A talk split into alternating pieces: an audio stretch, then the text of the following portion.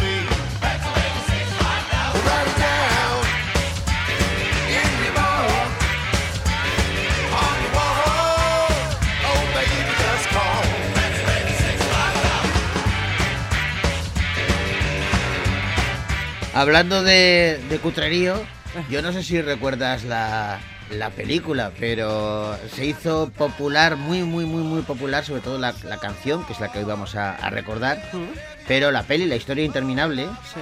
eh, hacía honor a su título. ¿eh? O sea, Sí, era sí, era interminable. larga. Sí, sí, ¿Cómo? Eh, Pero larga eh, y aburrida. Y con unos efectos especiales que dejaban mucho que desear.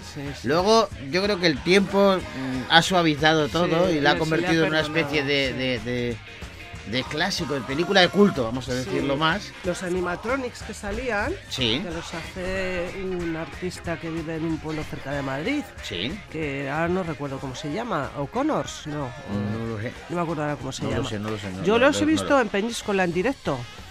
Al perro ese con La- alas que volaba. eh, y- la, la to- la tortuga.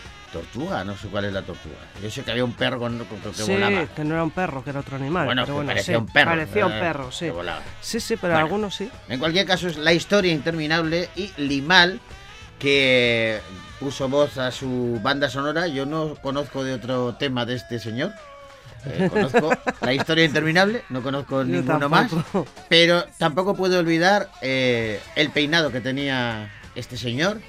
Que también era de recién salido de la peluquería, pero de la peluquería más cutre eh, que conozco. En cualquier caso, la canción seguro que nos trae recuerdos. Hoy, para comenzar, Limal y la historia interminable.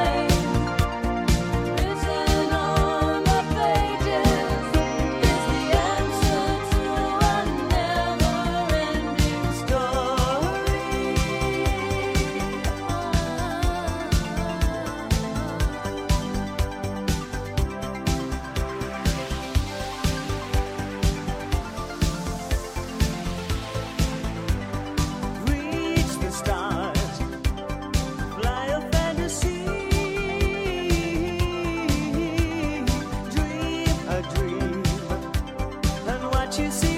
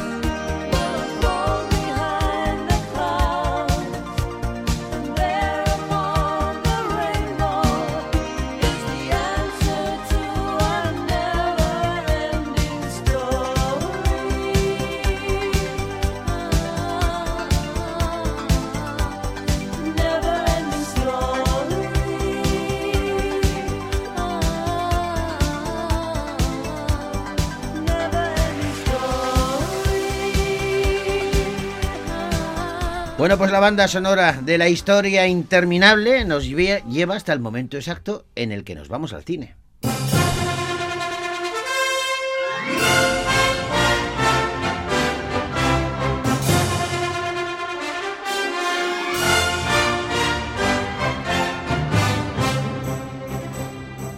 Venga, y ahora sí empezamos el repaso a los estrenos que han llegado a nuestras pantallas con una peli de Marvel, Ant-Man y la avispa, Quantum Manía.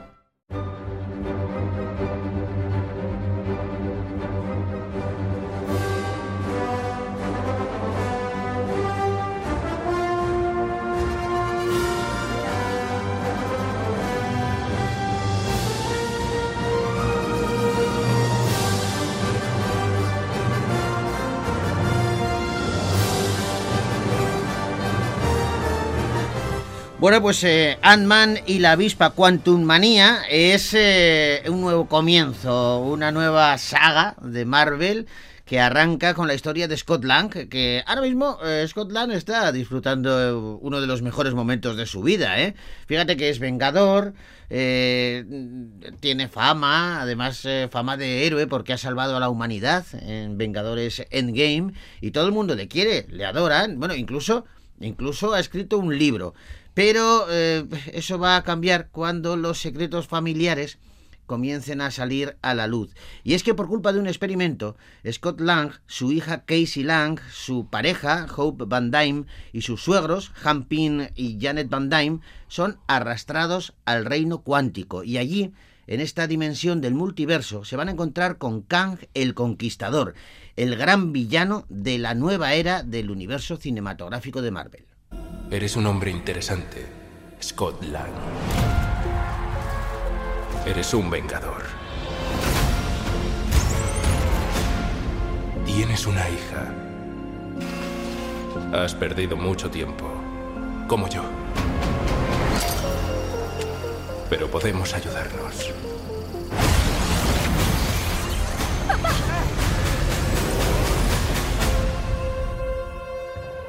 ¿Quién eres? Soy el único que puede darte eso que tanto quieres. ¿El qué? Tiempo.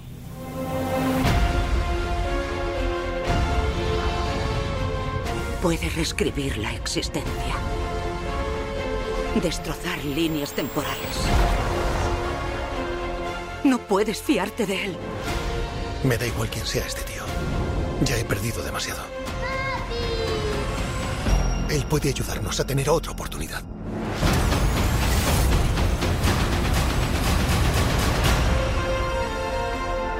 Ant-Man y la avispa Quantum Manía es la película encargada de dar el pistoletazo de salida a la quinta fase de la franquicia Marvel. Eh, Peyton Reed es eh, quien dirige la película y bueno, fíjate, tiene el reparto de lujo, ¿eh? porque además de Paul Rudd eh, como Ant-Man, están por ahí Casey Newton, Evangeline Lilly, Michael Douglas y Michelle Pfeiffer. Con, junto a Jonathan Mayors, eh, que es el que hace de villano de la función. Jolín, muy bien. Pues el jefe de Marvel Studios, Sí. Kevin Feige, Kevin Feige. Sí, pues este eh, hace poco en una rueda de prensa para presentar la película allí en Estados Unidos hizo una revelación. ¿Sabes quién fue la persona que mm, propuso explorar el reino cuántico? ¿Quién? Pues el propio Paul Rudd. Ah, mira, el, el el que actor, interpreta a Scott sí. Lang, el actor, o sea, Ant-Man, eh, pues dice que fue él el que, el que lo propuso y se lo propuso eh, antes incluso de comenzar la producción de Ant-Man de 2015. tiene toda la pinta, tiene toda la pinta de mm. que eh, en estas nuevas fases de Marvel todo va a desembocar en algún evento multitudinario, pues como pasó en las tres primeras fases, que todo culminó con esas dos películas de los Vengadores, Vengadores y Vengadores eh, Endgame, ¿vale?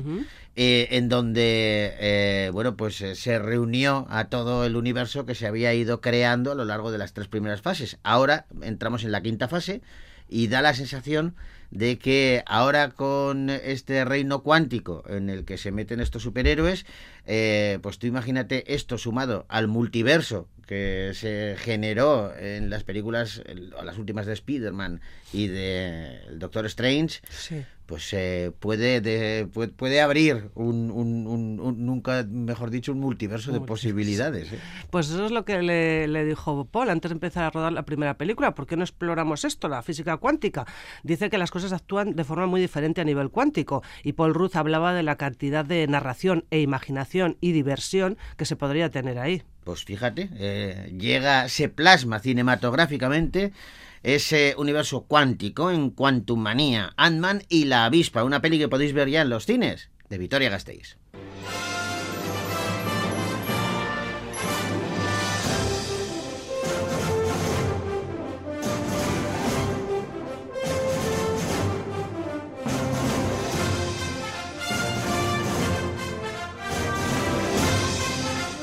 Y vamos con una joya que mezcla drama y comedia y que tiene una pinta estupenda. Se titula El Triángulo de la Tristeza.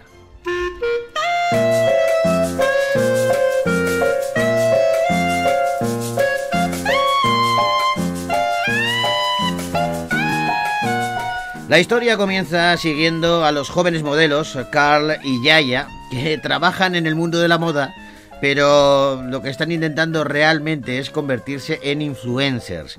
Ambos eh, ganan unos billetes para viajar en un crucero de lujo, siendo los únicos pasajeros de clase media entre un grupo de millonarios que están liderados por un capitán de barco comunista y alcohólico, que lo interpreta Woody Harrison y está mm, que se sale. Bueno, pues, eh, ¿qué pasa? Que una noche de tormenta, el barco se hunde y deja a los supervivientes varados en una isla desierta. La jerarquía dentro del grupo cambia por completo cuando la única persona que sabe cómo sobrevivir en este inhóspito lugar es una limpiadora filipina que sabe pescar y hacer fuego. ¿Y qué? ¿Esta audición es para una marca avinagrada o para una alegre? Es para una marca vinagrada. ¡Enhorabuena! Enséñame esa mirada valenciaga. De repente llevo algo puesto mucho más barato. ¡Es de H&M! ¡Sí! ¡Valenciaga! ¡H&M! ¡Valenciaga! ¡Y H&M! Sus fotos pagan los billetes. No está mal, ¿eh? ¿A qué se dedica usted? Yo vendo mierda.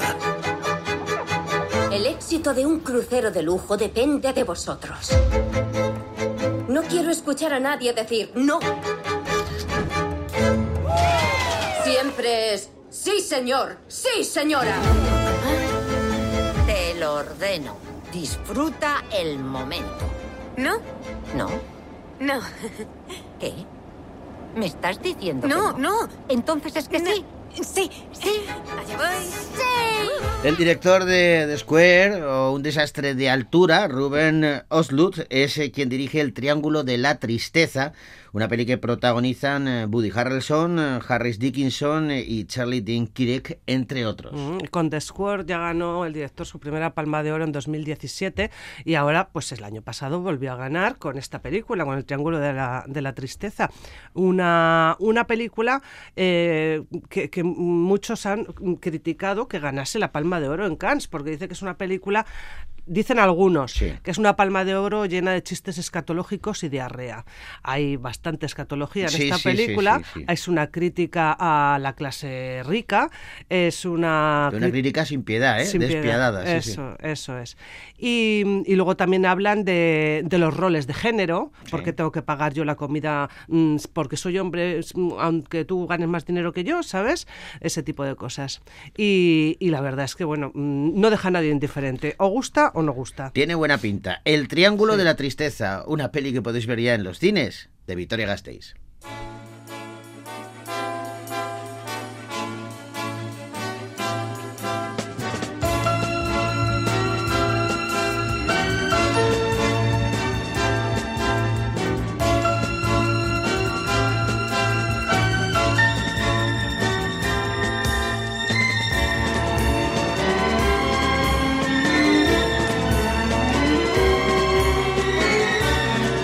Y ahora vamos a abordar un drama. Se titula Ellas hablan.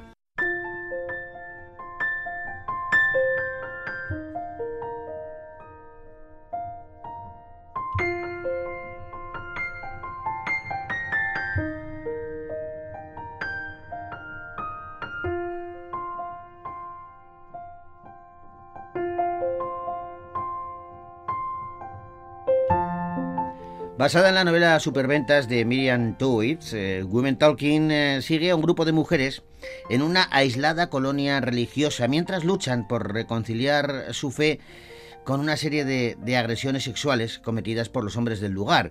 Las protagonistas de esta historia que se desarrolla a través de, un debate de todas estas eh, mujeres en un granero, bueno, pues tienen que someterse a un a una sociedad patriarcal eh, que les confunde y que además les está agrediendo. Todo esto en la película eh, se mezcla con momentos de conflicto y de humor y va desvelando al espectador atisbos de la vida de estas personas. La película habla de sus sentimientos más profundos e invita pues a escuchar con atención la trayectoria de corazón de estas mujeres luchadoras. ¿Por qué el amor? La ausencia de amor, el fin del amor, la necesidad de amor genera tanta violencia.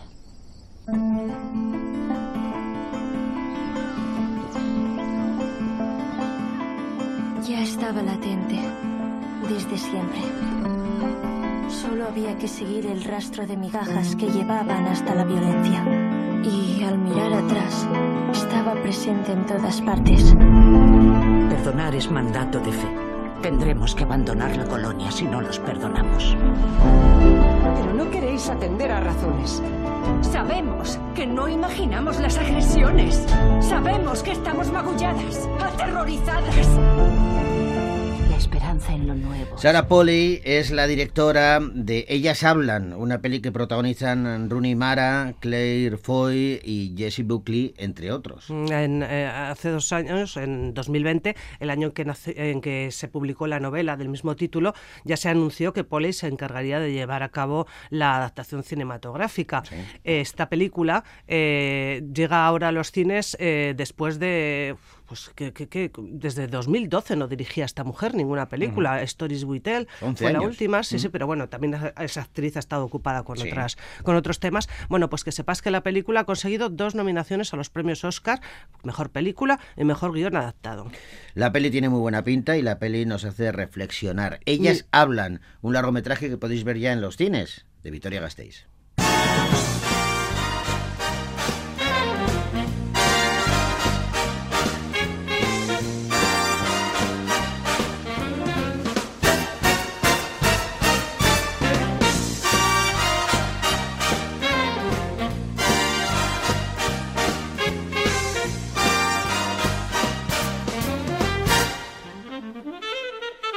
Y vamos ahora con una peli que llega a nuestras pantallas eh, con su versión original. Se titula After Sun.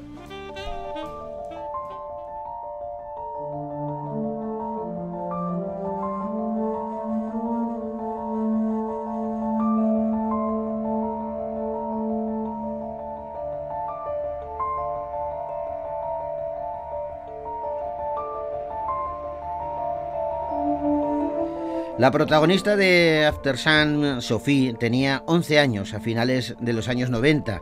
Ese verano disfrutó de unas vacaciones con su joven y adorado padre, Callum, sin sospechar que podrían ser las últimas. Los días que pasaron en un club de playa en declive le sirvieron a su padre para sumergirse en sus propios pensamientos y tomar un nuevo rumbo en su vida.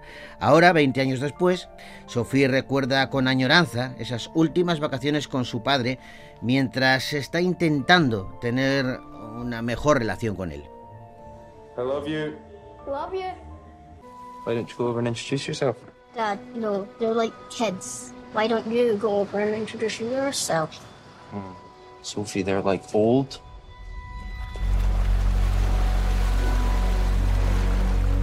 Think you'll ever move back to Scotland? No. Charlotte Walsh es eh, directora y guionista de After Sun, una peli que protagonizan eh, Paul Mescal, Frankie Corio y Celia Rawson Hall, entre otros. Una película muy bella, pero, pero dura. Fue la película revelación del año del año pasado y uno de los mejores debuts de los últimos años de una película independiente. Y dicen que su secreto es su capacidad para crear una conexión emocional de, la, de, de las que perduran en el tiempo. Sí. ¿no? Eh, en esta película la, la directora convierte sus recuerdos de infancia en estas vacaciones en Turquía suspendidas en el tiempo lo que estabas contando, entre un padre y una niña. La niña que descubre el mundo adulto y el adulto que se consume poco a poco por sus demonios, dice ella. Bueno, pues After Sun, una peli que podéis ver ya en los cines, de Victoria Gasteiz.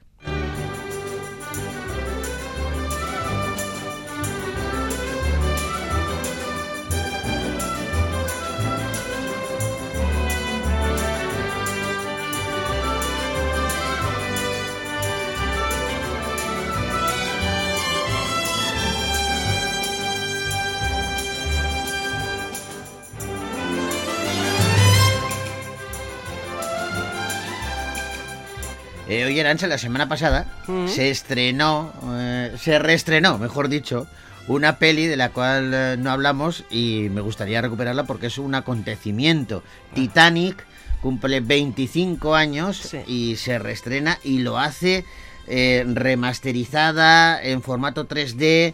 Vamos que ahora sumergirte de lleno en el naufragio más famoso de la historia desde la sala cinematográfica es posible.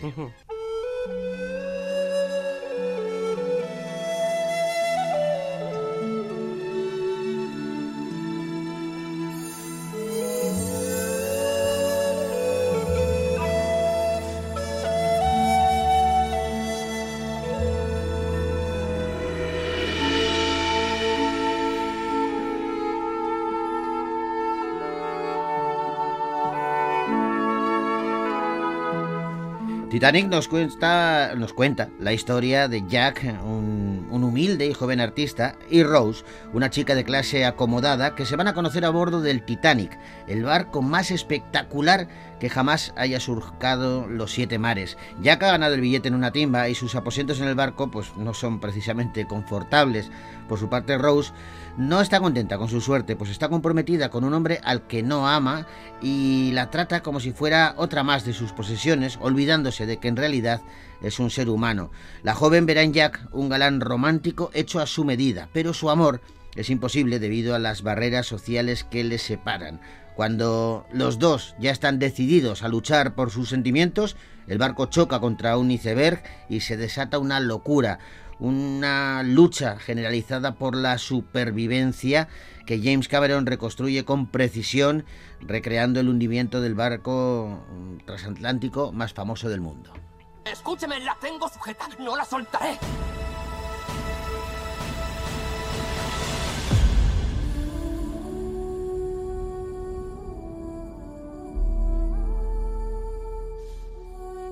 Llamaban al Titanic el buque de los sueños. Y lo era. Realmente lo era.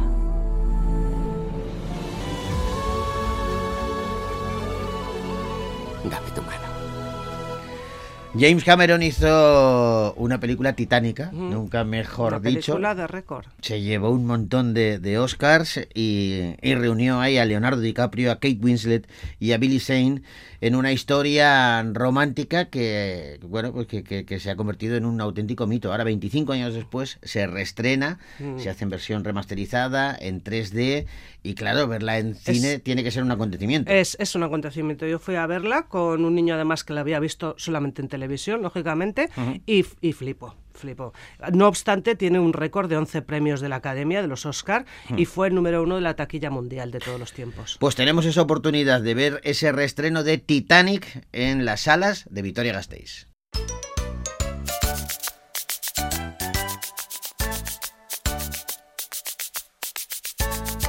Bueno, se nos echa el tiempo encima, tenemos que parar aquí. Vaya cartelera tenemos. Vamos, hay variedad a tope y es cuestión ahora de decidir, que a veces la decisión no es fácil, sino pues una peli cada día, de aquí Claro. al próximo viernes.